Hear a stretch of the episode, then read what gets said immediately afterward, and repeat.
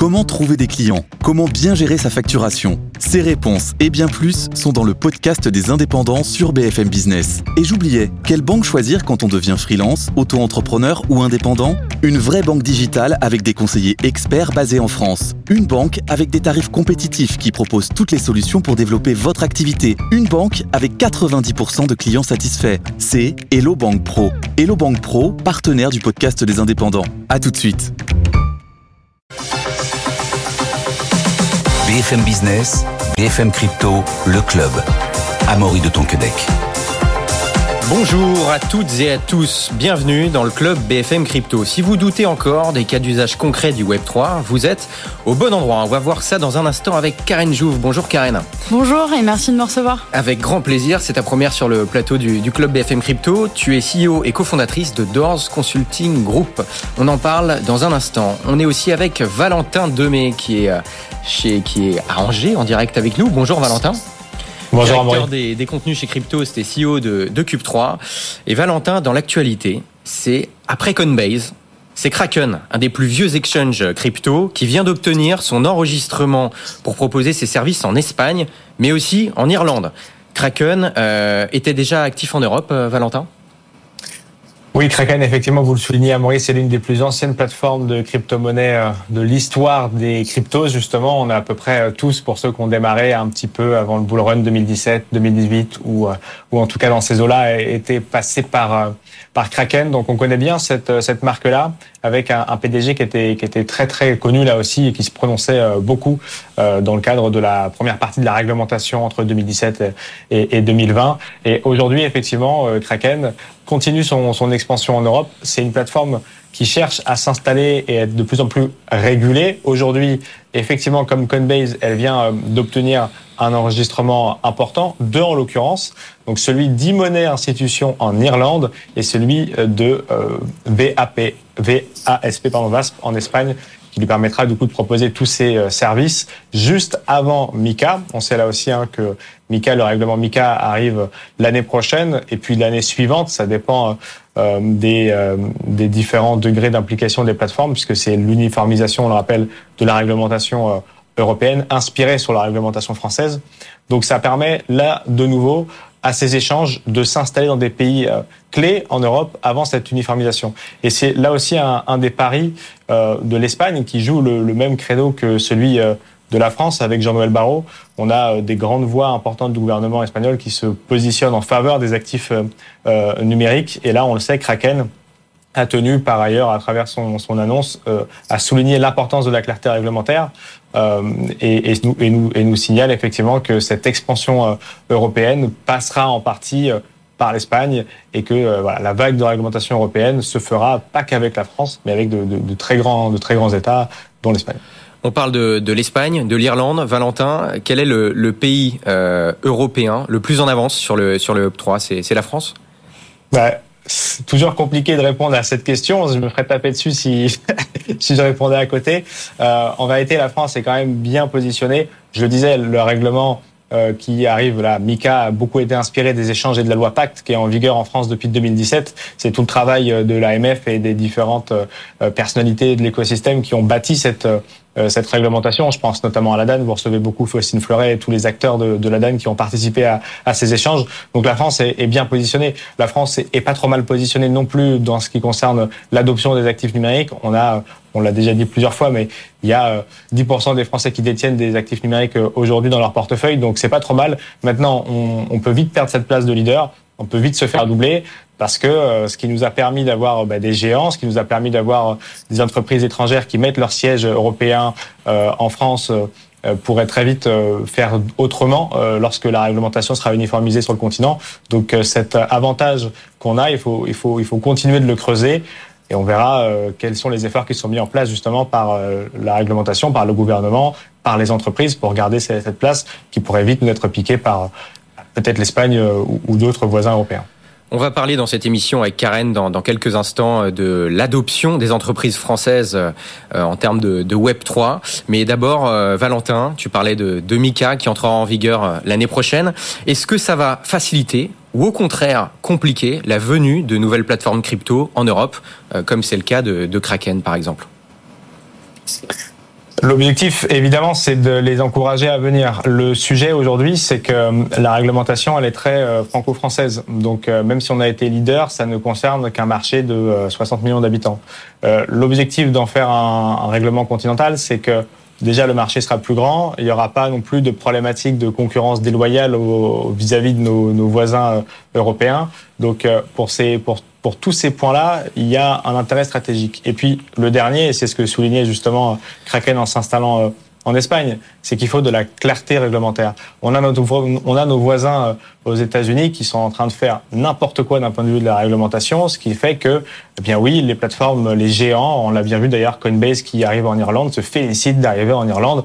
J'ai pas l'habitude de voir des énormes entreprises américaines se féliciter d'arriver dans quelques pays stratégiques de l'Europe. Là, c'est le cas parce que on a très clairement une position dominante en tant euh, euh, que euh, voilà que continent, que pays qui réglemente a priori de manière proportionnée et claire ses actifs numériques. On a déjà des géants qui sont en Europe, qui sont natifs des pays francophones, qui sont natifs de l'Europe. Je pense, pour rester sur le sur, sur l'hexagone, à Ledger, une de nos licornes qui sécurise une grande partie des crypto-monnaies dans le monde. Je pense évidemment à Sorar, qui est la deuxième licorne, ce jeu de fantasy football qui voilà, est valorisé à peu plus de 4 milliards de dollars. Donc on a les usages, on a une réglementation claire, on a des, on a des utilisateurs. Hein, je disais, 10% de Français qui détiennent mmh. des actifs numériques en France, c'est important. Ça nous met dans le top 5 en Europe euh, en termes de détention, si je ne dis pas de bêtises, d'après le sondage ADAM KPMG Ipsos de 2023. Donc on a à peu près tout en place, alors que nos voisins américains, on le voit, la SEC tape dans tous les sens. On le voit, on ne sait pas trop comment euh, s'y prendre. On le voit, les plateformes sont accusées de tout et de rien par justement Gary Gensler, donc elles ont peur d'innover. Donc là, effectivement, il y a un fossé euh, propice à la réussite de l'Europe euh, et les entreprises font le chemin inverse, c'est-à-dire qu'elles partent pour certaines des États-Unis pour s'installer en Europe et ailleurs. Il y a aussi Dubaï, il y a aussi les Émirats Arabes Unis qui, qui jouent leur carte du jeu. Mais, euh, mais voilà, c'est intéressant de voir que pour ce qui est de l'expansion, ça se fait du côté États-Unis-Europe. Et on a aussi quelques entreprises européennes je pense à Kiln qui euh, permet le stacking sur euh, les euh, Ethereum ou d'autres crypto-monnaies. Ben, Kiln, avec, avec son CEO Laszlo, va travailler avec Coinbase, donc fait aussi le travail inverse, là où Coinbase a du mal à, mm. à trouver de la clarté, eh bien vient se reposer sur les entreprises françaises. Donc là aussi, c'est des géants qui font ce, ce, ce choix-là, et c'est au profit de l'Europe et de la France. Donc on verra comment ça marche, mais en tout cas, il n'y a plus que Christophe Colomb qui fait ce chemin-là en tant de pour ce qui est de l'expansion en tout cas. Une avance qu'on a euh, en France et en Europe, en tout cas pour le moment, il faut qu'on la, qu'on la conserve au maximum. Et cette année, Valentin, le marché crypto a repris quelques couleurs, en tout cas si on le compare à celui des NFT qui a l'air, en tout cas pour l'instant, complètement éteint. On y voit plus clair grâce à, à l'analyse on-chain qui, je le rappelle, est le fait de, lire et analyser les différents euh, mouvements qui ont lieu sur la blockchain. Chez vous, c'est euh, chez Crypto, c'est Profchain qui fait ça, qui allait regarder tout ça pour commencer sur quelle métrique il se base, euh, Valentin alors effectivement, c'est ce que vous précisiez à euh, Maury, l'analyse on-chain, c'est la capacité à, à ouvrir la blockchain et à essayer de comprendre ce qui s'y cache, parce que je le répète souvent, mais c'est vrai, elle est transparente, mais encore faut-il comprendre comment la lire. Donc l'avantage de ces, de ces technologies, quand, euh, quand on a des personnes qui savent le faire, et c'est le cas de ProfChain effectivement à, Cryptost, c'est qu'on peut comprendre de l'intérieur quels sont les usages, quels sont l'intérêt, quel est l'intérêt du public vis-à-vis d'une classe d'actifs. En l'occurrence, là, c'est les NFT. Et euh, ben ça, voilà, on, a, c'est plus difficile de mentir sur les sur les sur la blockchain que que sur euh, les réseaux sociaux, c'est évident. Donc on, on, peut voir un peu plus de choses et un peu plus profondément. Donc quand on regarde ce qui se passe pour les NFT, eh ben effectivement les NFT ne sont pas euh, dans leur période de gloire, ne sont pas dans les plus grandes périodes d'utilisation. Il faut croire que ceux qui utilisent la blockchain ne le font pas pour acheter des NFT en ce moment. Quelques chiffres entre, euh, pour déjà donner un peu de perspective, entre octobre 2020 et juin 2022, euh, la part des NFT, elle est passée de 1%, donc au tout début, en octobre 2020, euh, des transactions, à voilà, près d'un tiers des transactions quotidiennes qui étaient utilisées pour du coup acheter ou vendre des NFT. Donc c'était vraiment extrêmement important là sur octobre 2020 à juin 2022, on a explosé les records. Donc ça, c'était la fameuse vague des NFT où on a entendu partout sur les médias les usages des NFT, les NFT pour euh, des objets d'art, les NFT pour ce qu'on appelle l'utilité, donc détenir un NFT pour accéder à une, à une soirée ou ce genre de choses. Ça, ça a explosé entre octobre 2020 euh, et juin 2022, je le dis, de 1% à un tiers des transactions sur hmm. les blockchains. Mais aujourd'hui, c'est un petit peu différent. Si on, on focus un petit peu sur l'année 2023. Je vais garder deux dates en tête février 2023 et septembre 2023. Donc c'est vraiment très récent. Eh bien, en février 2023, le nombre de transactions hebdomadaires dépassait à peine les 600 euh, 000 et aujourd'hui, on frôle à peine les 100 000 transactions. Donc là, on est entre février et septembre 2023, on passe de 600 000 transactions par jour, hebdomadaires, pardon, pour acheter euh, des euh, NFT à 100 000 transactions hebdomadaires. On voit que c'est OpenSea qui continue d'être devant, donc cette fameuse plateforme d'échange qui permet d'acheter et vendre des NFT sur Ethereum et d'autres blockchains, qui est toujours devant. Mais on a très clairement divisé euh, par 6 l'activité euh, du réseau en ce qui concerne l'usage des NFT entre février 2023 et septembre 2023. Et, et, et encore plus évidemment entre le top du top du top en 2022 et, et aujourd'hui. Et est-ce que euh, l'analyse on-chain nous, nous aide à, à y voir plus clair pour la suite? Est-ce qu'il y a une tendance qui se dessine ou on ne peut pas voir pour le moment? Il semblerait que la tendance effectivement soit à la consolidation. Si on, si on projette un petit peu à ce qu'on voit sur l'analyse euh, des cours avec Vincent Gann notamment, eh bien on est peut-être sur un prix où euh, ça va range, où on est peut-être sur un prix qui stabilise avant de repartir. Mais c'est toujours ça, c'est difficile de le savoir. Ce qu'on sait en termes de prix en revanche, c'est que voilà encore une fois en février c'était 400 000 Ethers de, de, volume. Là par hebdo là c'est à peine 50 000 donc on voit bien que l'activité a, a, beaucoup baissé. On le sait que les grosses collections, et vous avez des experts à Maury qui viennent en parler euh, tout, euh, toutes les semaines ou en tout cas de manière euh, mensuelle comme John Carp, alors j'ai pas entendu, mais comme John Carp effectivement, si c'est ça que vous disiez, euh, qui, qui, qui, a l'air d'être rassuré parce que il y a eu une hype démesurée. Maintenant, on retombe sur des volumes un peu plus traditionnels. On est donc autour de 50 000 éthers de volume. À voir comment ça se profile, mais, euh, mais, sur les courbes, effectivement, on est vraiment au plus bas. Les grosses collections continuent d'attirer quand même de l'attention, euh, mais tous les projets annexes, eux, n'utilisent, enfin, n'intéressent plus personne et les volumes uniquement dans l'objectif de faire des achats-reventes et de spéculer sur les NFT, eux, sont à zéro, c'est certain. Donc peut-être qu'on est sur euh, de l'épuration avant, avant que ça reparte un petit peu à la hausse pour les NFT euh, d'usage et les NFT euh, de collection d'art. Comme tu le disais, Valentin, on suivra ça de très près dans les semaines qui viennent. On va suivre ce marché des NFT et on va se demander avec euh, Karen si euh, les, enfin comment les entreprises, les grands acteurs traditionnels voient les NFT. Euh, Karen Jouve, je le rappelle, tu es CEO et cofondatrice de Doors Consulting Group. C'est intéressant parce que tu as commencé ta carrière dans le, dans le conseil en transformation digitale, donc dans le Web 2. À quel moment tu as vu qu'il y avait un besoin des entreprises pour le Web 3, dans le Web 3 oui, tout à fait. Ben, salut Amaury et merci Valentin euh, pour l'introduction. Effectivement, j'ai des commentaires, mais euh, je rajouterai euh, après. Donc effectivement, j'ai la chance de diriger aujourd'hui un groupe où on a plusieurs marques et notamment Dors 3 qui est notre cabinet de conseil dédié au Web 3. Comme tu le dis, j'ai démarré dans le conseil, on va dire plus traditionnel, même si on travaillait déjà sur des sujets disruptifs comme l'intelligence artificielle ou la blockchain.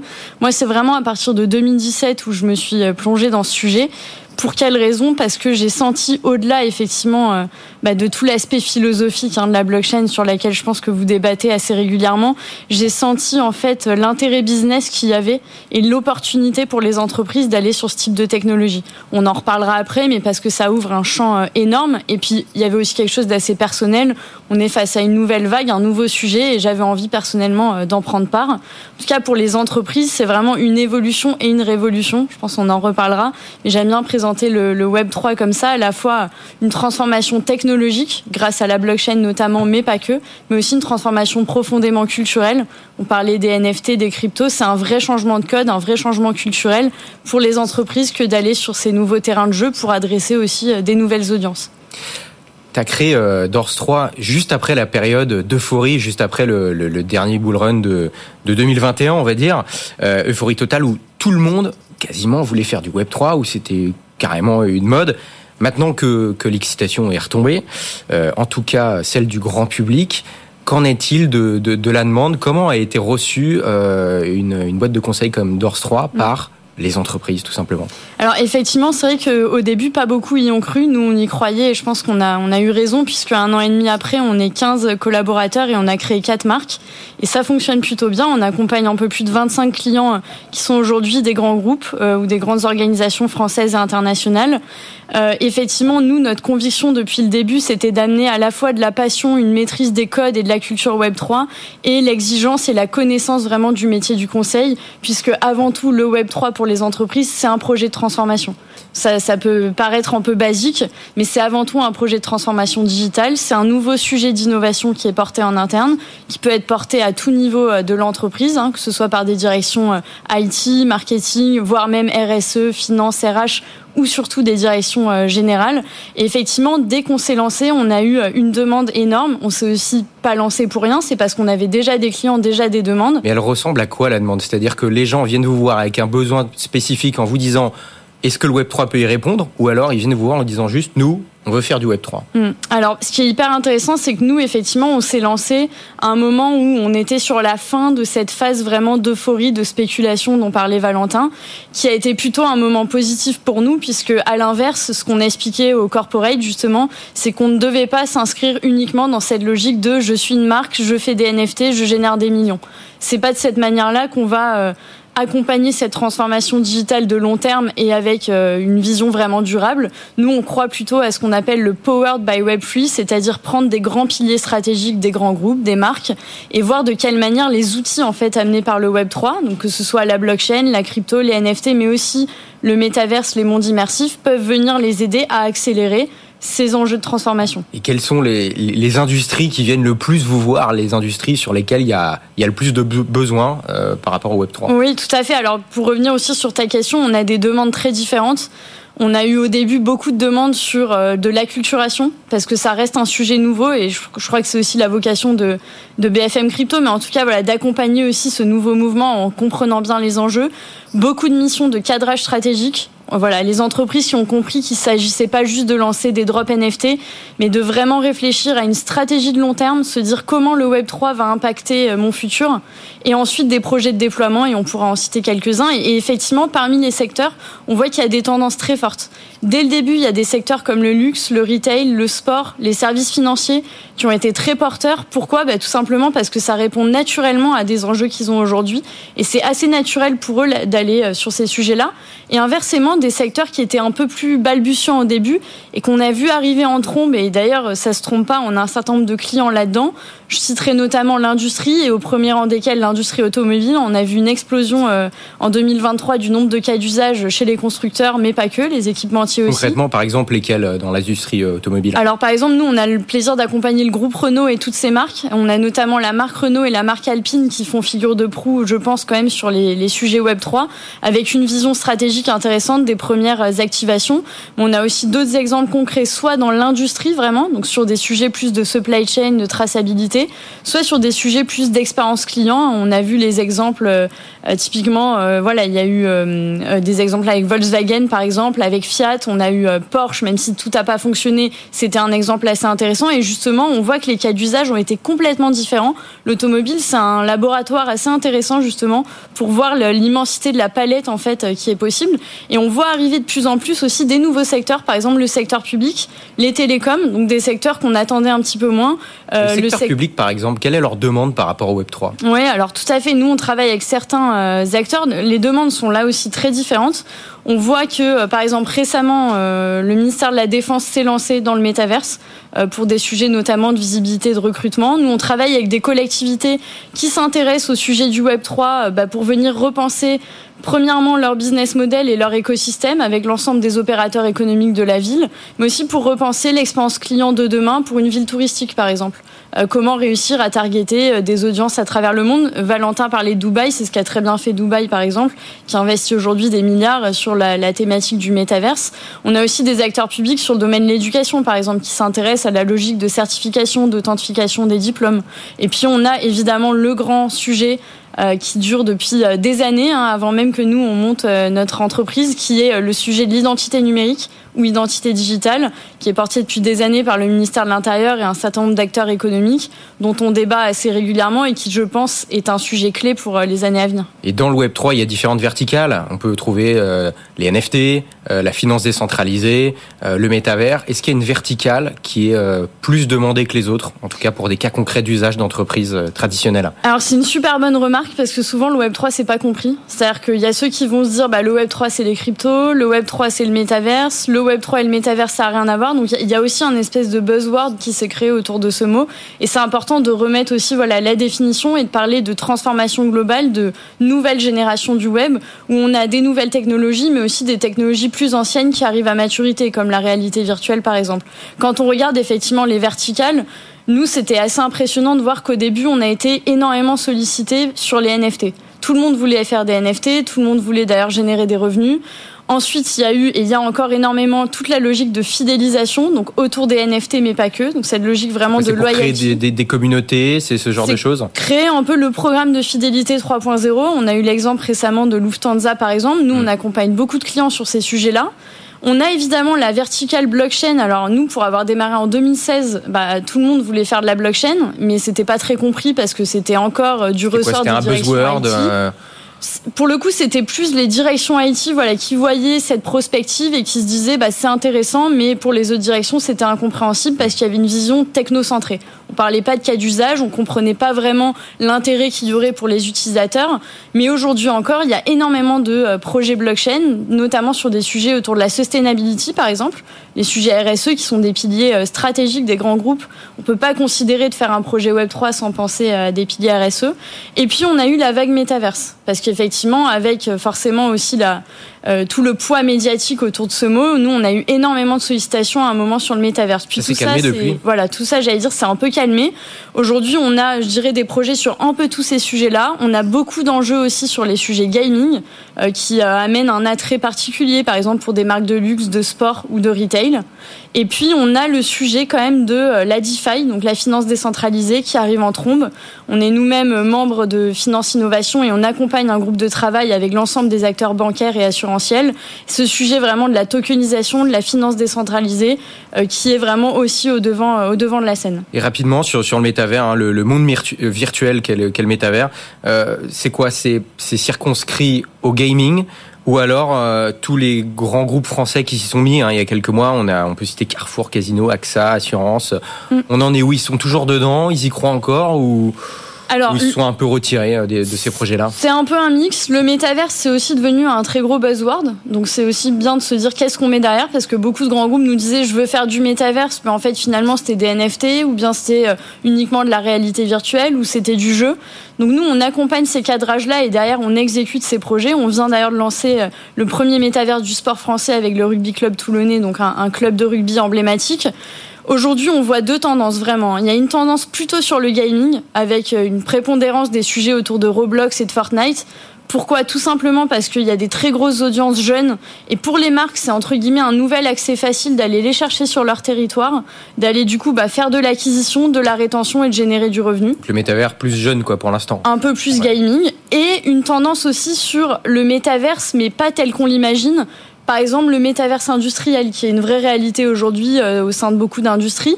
Donc là, on n'est plus sur euh, de l'industrie 4.0, hein. on va mêler de la XR, de l'AR, de la VR, ou bien encore, on a beaucoup de demandes sur le métaverse au service des RH. Donc comment demain euh, réinventer, disrupter l'onboarding de nouveaux collaborateurs, la formation. Alors voilà, il y a eu l'entretien d'embauche, donc tous ces cas d'usage. Donc c'est intéressant de voir aussi que sur le sujet du métavers, c'est en train de se structurer. Nous, ce en quoi on croit aussi euh, véritablement, c'est comment on va tirer le fil entre le monde réel et le monde virtuel. Typiquement, si je prends l'exemple de marque de luxe, comment je vais engager euh, mes audiences en créant des programmes de fidélité, derrière les emmener dans un digital store pour leur permettre euh, de manière euh, complètement seamless et avec de l'omnicanalité d'accéder à un certain nombre de services. en fait, c'est ça finalement l'interface web de demain. Valentin, euh, très rapidement, en quelques secondes, euh, le 19 octobre, inauguration de Cube 3, euh, incubateur Web 3 à Angers. Est-ce qu'il y a une verticale dans toutes les verticales qui existent Web 3 Il y en a une qui se dégage plus que les autres? Alors oui, c'est vrai que la finance décentralisée garde toujours une place un petit peu importante, surtout que Pareil, dans les réglementations à venir, ça sera l'un des gros sujets réglementaires en Europe et il y a une grande, grande place à jouer pour la France sur ce sujet-là.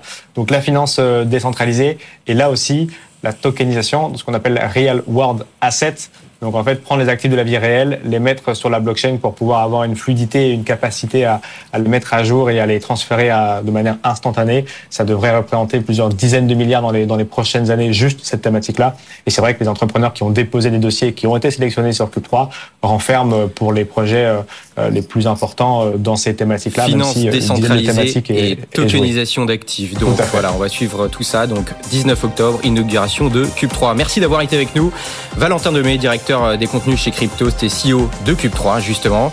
Karen Jouve, merci beaucoup d'avoir euh, été avec nous. Je rappelle, CEO et fondatrice de Doors Consulting Group. À bientôt Karen, merci. Quant à nous, on se retrouve demain dès 15h. Bonne journée, bonne soirée, à demain. BFM Business, BFM Crypto, le club. Every year, one thing is always predictable. Postage costs go up. Stamps.com gives you crazy discounts of up to 89% off USPS and UPS services, so your business will barely notice the change. Stamps.com has been indispensable for over 1 million businesses just like yours. It's like your own personal post office. No lines, no traffic, no waiting. Sign up with promo code PROGRAM for a four week trial plus free postage and a free digital scale. No long term commitments or contracts. That's Stamps.com code PROGRAM.